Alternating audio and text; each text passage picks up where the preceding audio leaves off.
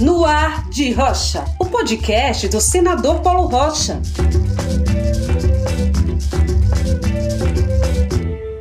E aí, gente? Espero que todas e todos estejam bem. Neste sábado, 16 de outubro, é celebrado o Dia Mundial da Alimentação. Hoje, no Brasil, mais de 19 milhões de pessoas não têm o que comer. E pensar que em 2014 o Brasil já tinha saído do mapa mundial da fome. Lembro direitinho desse dia, quando a ONU fez esse anúncio. E eu chorei, e muito, quando vi a notícia no telejornal. Porque estamos falando de gente, de dignidade, do mínimo necessário para se viver. E talvez tenha sido uma das conquistas mais importantes da nossa história. Segundo a Organização das Nações Unidas, o número de brasileiros subalimentados tinha caído 82% entre 2002 e 2013. Dez anos de governo Lula e Dilma. Resultado direto das políticas públicas voltadas para os mais pobres, especialmente o Bolsa Família, que virou uma referência internacional de combate à pobreza. Então, aumenta mais ainda nossa revolta ao ver pessoas enfrentando filas para pegar restos de ossos. Como pode, com uma agricultura familiar tão diversa, responsável por 70% dos alimentos que consumimos, o que faz o governo Bolsonaro? Joga os pequenos produtores à margem, acaba com programas sociais no campo e na cidade, corta a verba do orçamento e segue desdenhando a dor do povo brasileiro.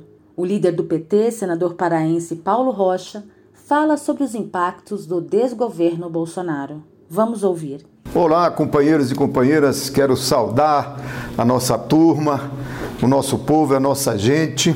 Temos uma demonstração de fé com o Sírio de Nazaré e foi muito importante, né, porque o nosso povo não perde a esperança né, de viver é, com dignidade e felicidade no nosso país. Esta semana eu quero falar para aqueles que nos acompanham uma grande preocupação. Nosso país está cada vez mais indo para o buraco. A economia, a política, o nosso país está desgovernado. Quem é que nos indigna em ver o nosso povo? 20 milhões de brasileiros voltam a sofrer o problema da fome.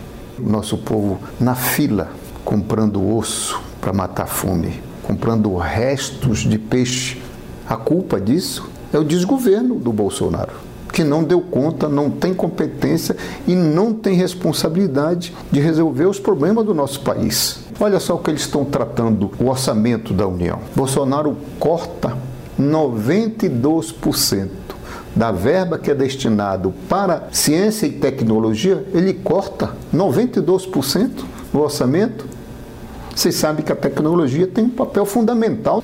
Veja o exemplo da Embrapa, que é uma grande empresa que pesquisa para poder incentivar a produção agrícola, agrária, esse desenvolvimento do grão, o desenvolvimento da agricultura familiar. Tudo isso faz parte da pesquisa da Embrapa. E ele corta o orçamento.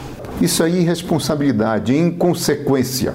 Vem o, o, tal do ministro da Economia, aquele que guarda os seus milhões de dinheiro lá fora para não pagar imposto de renda aqui dentro do nosso país.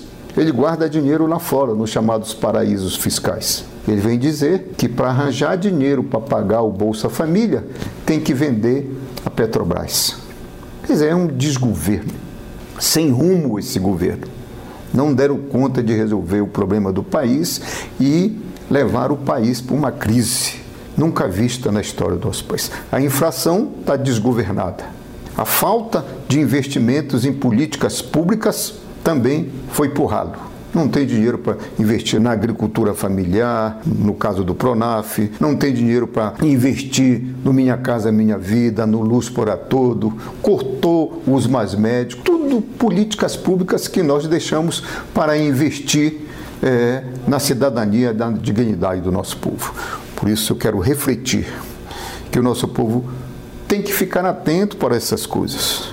Não podem ser manipulado. No próximo ano, de novo, a classe política vem pedir voto para o nosso povo. E o nosso povo tem que estar consciente tem que estar tá acompanhando essas questões. Vem um cara e diz assim: vou combater a corrupção, porque o grande problema do país é corrupção, corrupção, corrupção. A família do Bolsonaro está se revelando que eles que sim são uma organização criminosa, porque fazem parte de milícias, fazem parte de tráfico de armas, fazem parte de tráfico de drogas e estão sendo descobertos com os maiores processos de corrupção do nosso país. O povo tem que estar atento. Nós estamos firmes aqui na luta, é, defendendo os interesses do nosso Estado e do nosso povo. Pois é, temos que ficar muito atentos mesmo. Apesar de todos os indícios de crimes, de ser alvo de várias linhas de investigação e de processos na justiça, a família segue impune. Mas tem juiz que é bem rápido para prender pobre. Rosângela Cibele, moradora de rua, desempregada, mãe de cinco filhos, foi detida por ter furtado miojo, refrigerante e suco em pó de um mercado. Algo em torno de 20 reais. Na hora, ela disse ao policial que tinha furtado porque estava com fome.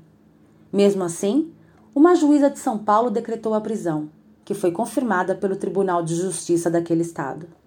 Depois que foi solta, ela disse em uma entrevista que o grande sonho dela era ser gente.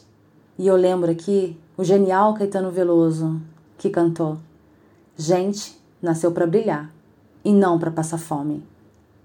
É isso, pessoal. Sigamos firmes e fortes na luta contra as injustiças. Um grande abraço, cuidem-se muito e até a próxima semana.